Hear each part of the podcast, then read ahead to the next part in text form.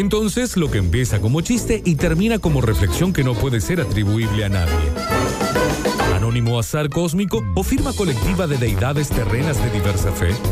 Pablo Durio llega todo neurótico y cansado a decir cosas en el borde de lo incomprensible, después de pensar toda la madrugada porque sencillamente ya no puede dormir. Películas pretenciosas, dibujos animados, pensadores contemporáneos y contemporaneidades tardías. Este agujero negro ubicado en la galaxia donde todo vale menos que cero es el toque Durio de la semana.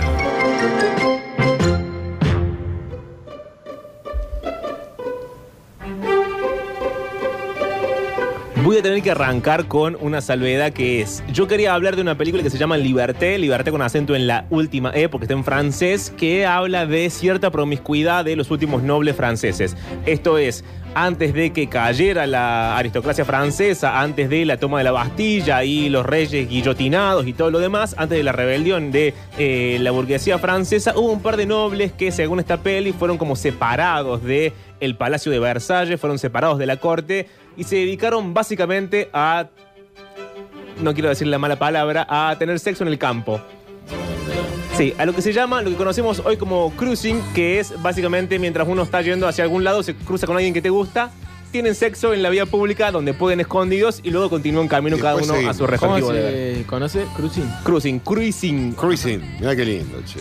Linda categoría. Sí, Es una hoy estoy, hoy estoy enseñando cosas raras, pero eh, como no encontré esta peli en español, ni latino, ni gallego, que saben que odio el gallego porque no le entiendo nada, pero aún Oh, así qué a veces horrible. traigo cosas en gallego, me moví y traje lo que sí encuentran en cualquier lado, porque de hecho si le quieren ver en YouTube, incluso está ahí, que es eh, María Antonieta, la peli de Sofía Coppola. A propósito de esto, ¿no? ¿Cómo termina la nobleza francesa? ¿Cómo terminan esos últimos reyes que luego son guillotinados porque el pueblo se cansa de eh, que ellos vivan unas vidas absolutamente fastuosas y el pueblo viva en las peores condiciones de pobreza? Pero lo que me quiero detener, la primera parte que tiene que ver con esto de eh, un grupo de gente que tiene mucho dinero, que vive obviamente de los impuestos de los pobres, es decir, de nuestros impuestos, diríamos, eh, en la actualidad, pero que dedica su vida a los placeres porque no tienen otra cosa que hacer. Estaban encerrados en Versalles. Voy a hacer rápidamente el contexto histórico. Luis XIV, el rey Sol, el déspota, el, de la frase yo soy el Estado, lo que hace es mudar todo el reino y la corte de París a Versalles.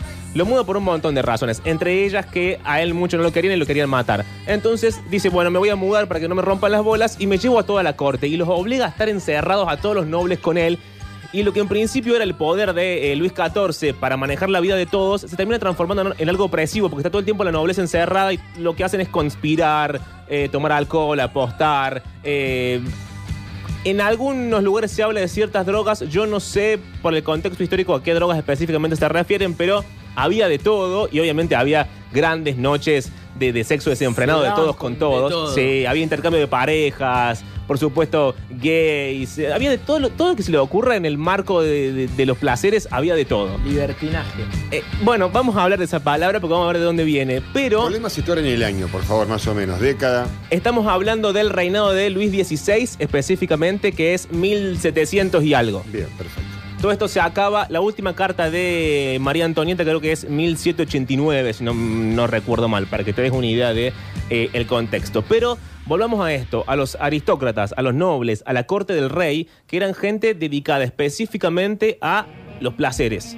De hecho, en la época se hablaba de que solamente los franceses y solamente en Versalles se podía aprender esa- ese tipo de gracia. Le decían gracia como hoy le decimos carisma, que es una mezcla de manera, formas, de eh, cultura, de ingenio, que está basada solamente en seducir y agradar. Ese era su único objetivo en la vida. Lo que leían, lo que sabían, lo que pensaban, cómo hablaban, cómo se vestían, cómo se movían, cómo subían las escaleras, cómo las bajaban, todo lo que comían, todo estaba basado en agradar y en seducir a la otra persona.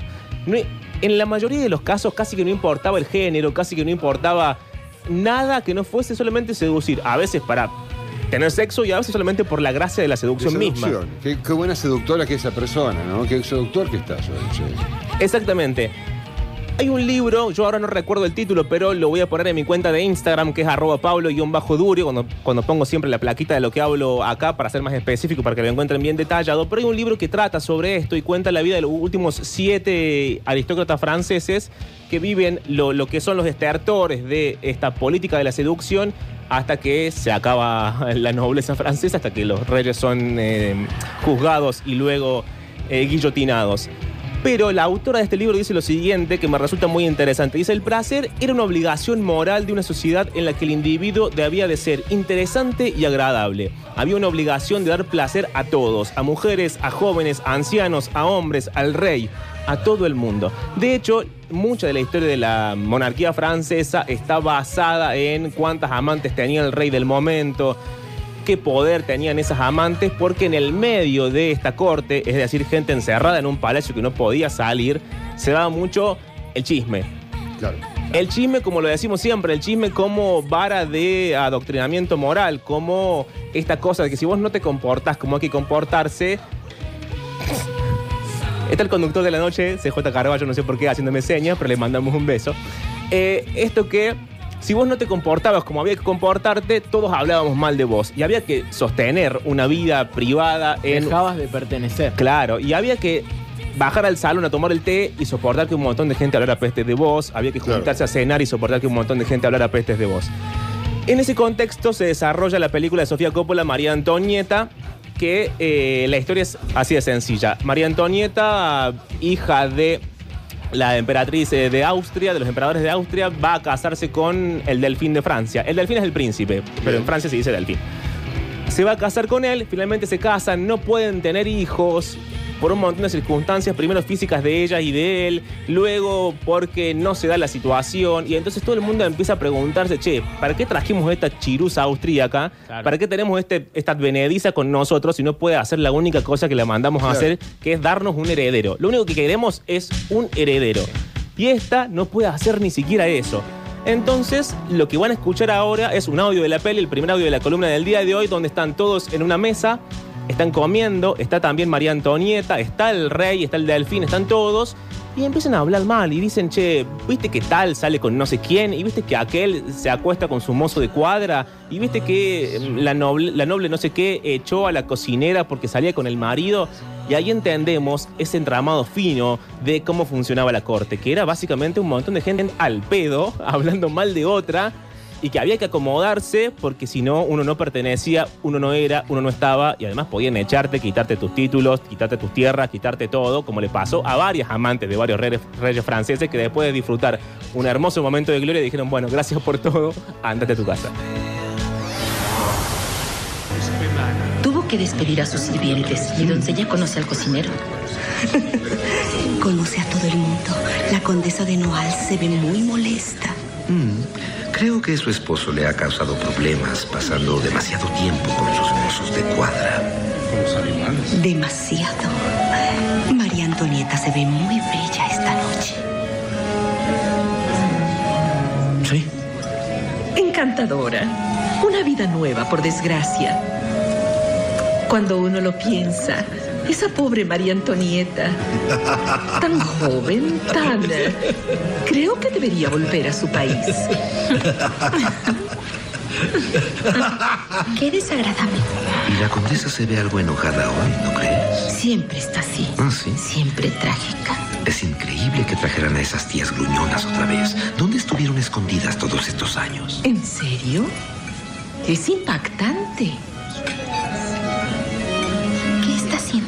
Ay, es tan horrible. No puedo ver eso. ¡Ay, qué vergüenza! ¿Quién es ella? Esa señorita viene a darle placer al rey.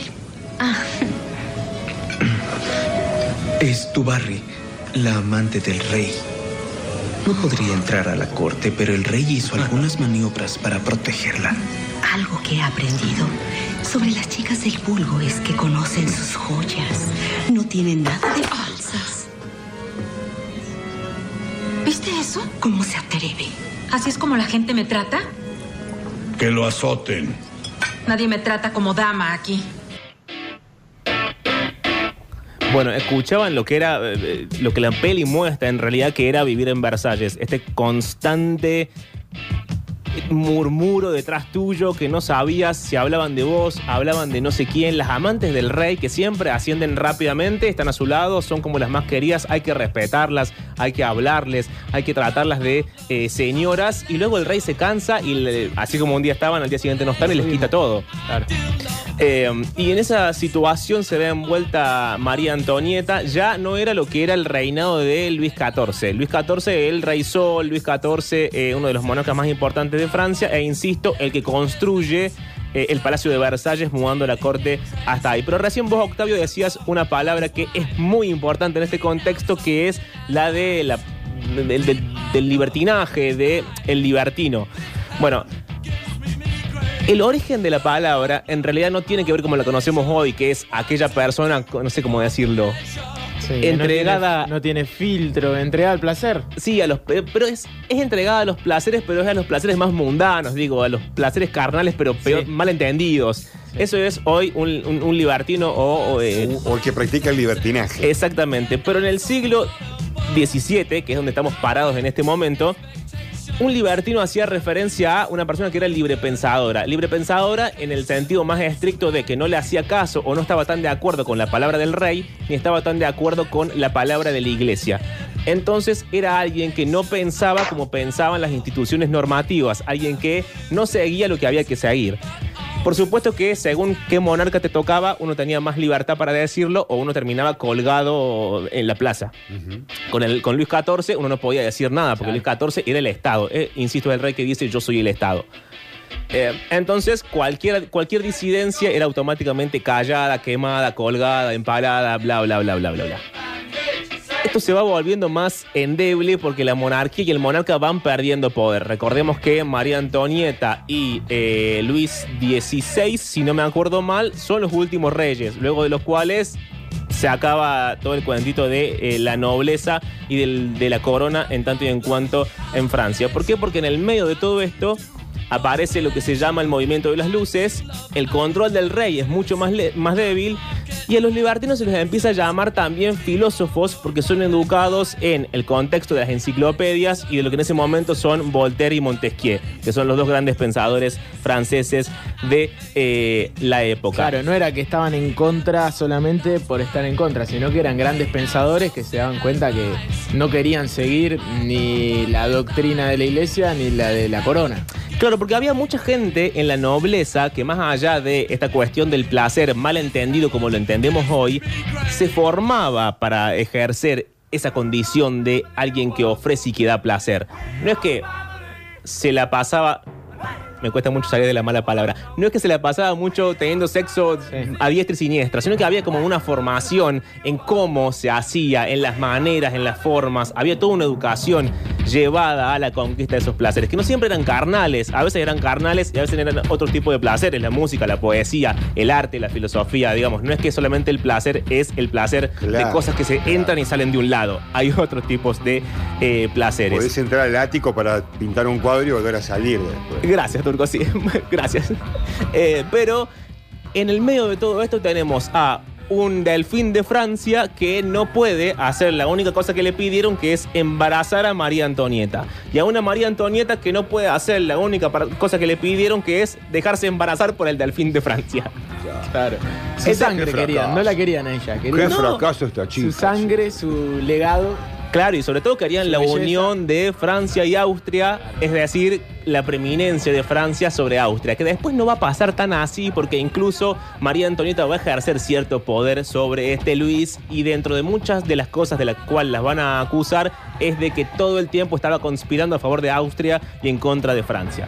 Pero en un diario íntimo, que es lo que, llegado, lo que llegó a esta época, que andás a ver qué tan chequeado está, de eh, Luis XVI, él escribe la palabra ríen.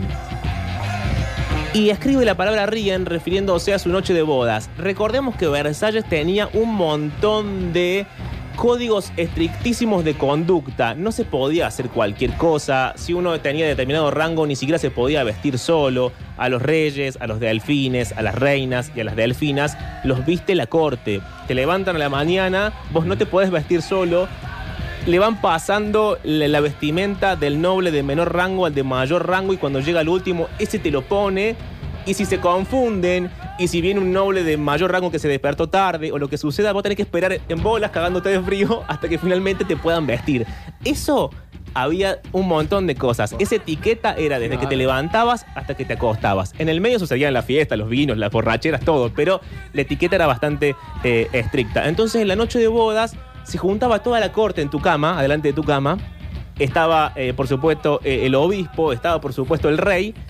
Y vos estabas ahí acostadito en camisón con, con tu mujer recién adquirida o con tu marido recién adquirido. Te cerraban la cortinita y como que decían, bueno, a ver, A ver, a qué pasa. Me estás jodiendo. Sí. Y eh, ¿Van a bueno, gritar mucho hoy o no? durante mucho tiempo, entre Luis XVI y María Antonieta, el drama es que no pasaba nada.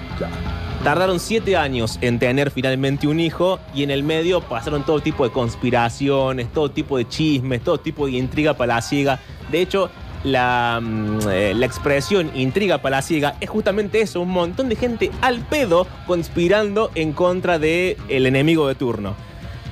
Estamos en algo así como el 17 de mayo, vos que preguntabas, Turco, de Sí. 1770. Estamos en Versalles. El rey escribe Ríen en su diario íntimo y a María Antonieta le llega una carta de la madre. Cansada la madre diciéndole, mira hermana, la única cosa que te pedí fue que fueras a Francia y te dejaras embarazar y ni eso podés hacer. Digo también pensando en el peso que caía Y la en presión. las mujeres principalmente y en este caso en María Antonieta que después termina volviéndose loca, ¿no? Madame, me complace que esté tomando esto en serio. ¿Y Mob está en camino? Trabajo en eso, pero usted, Alteza, tiene asuntos más importantes que atender. Oh, y recibí esta carta de su madre.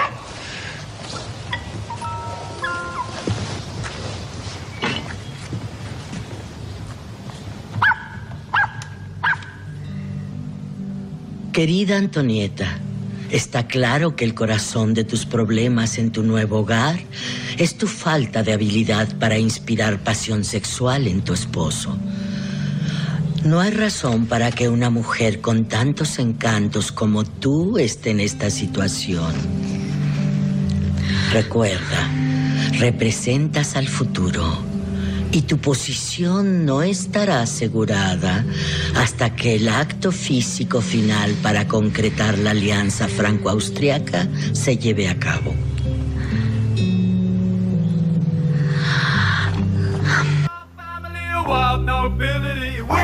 Ahí tienen el tono de la carta de la madre, ¿no? Insisto con esto, es la madre mandándole una carta a la hija, no es que es una institución mandándote un memo, un ultimátum, es la madre y es la hija.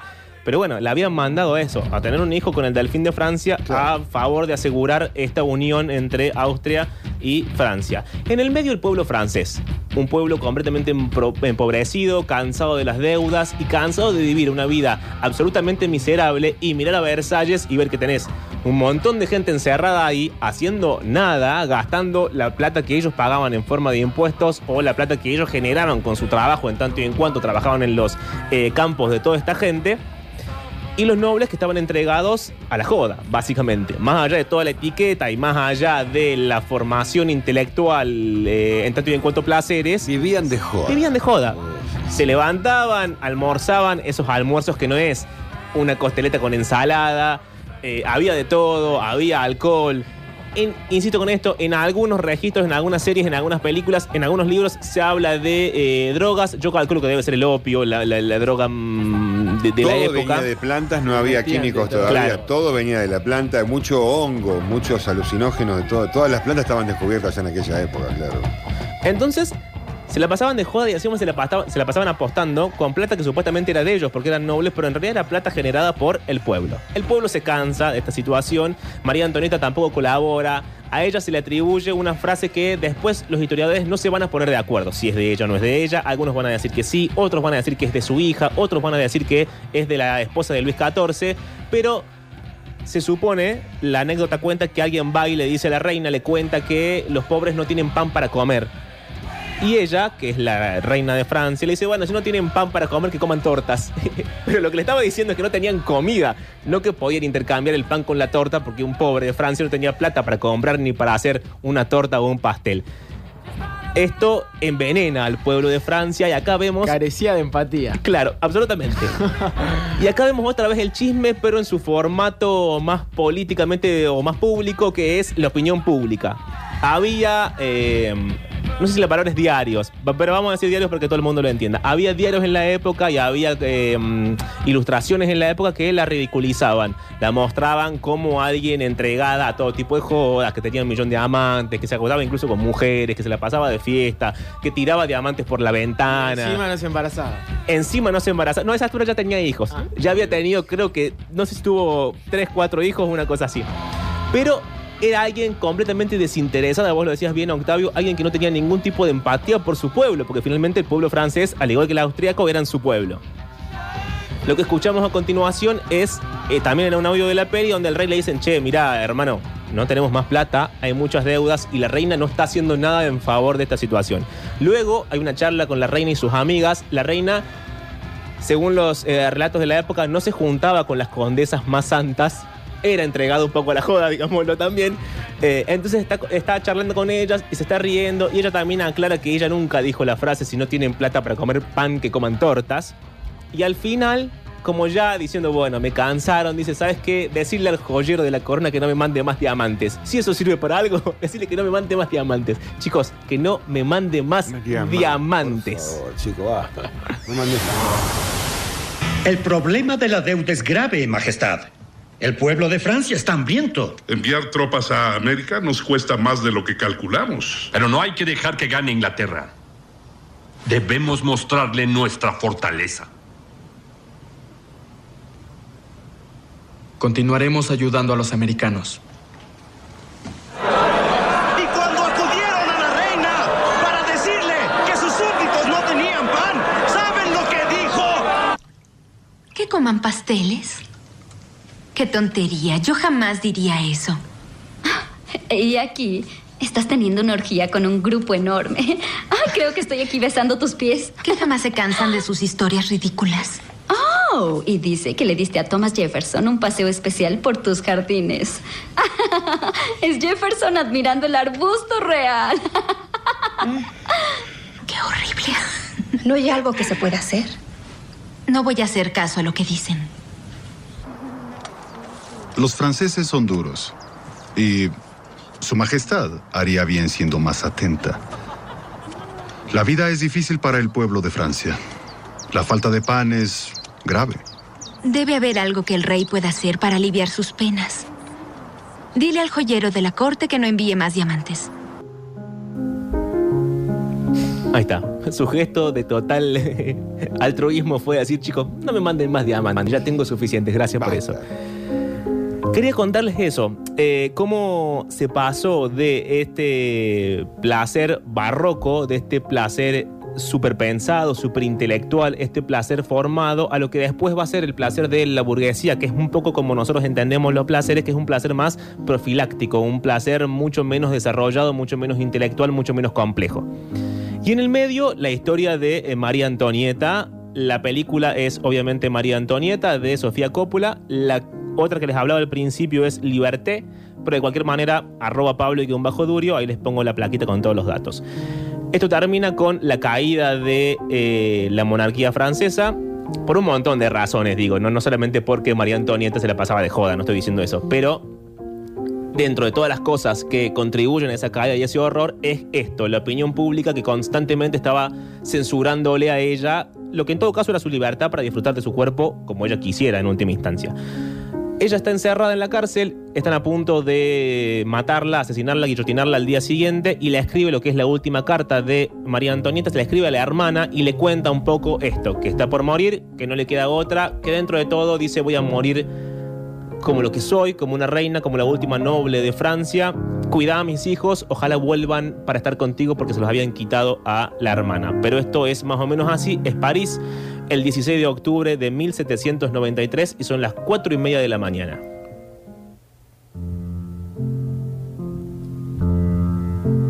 Esto es para ti, Mi hermana, te escribo por última vez. Acabo de ser condenada.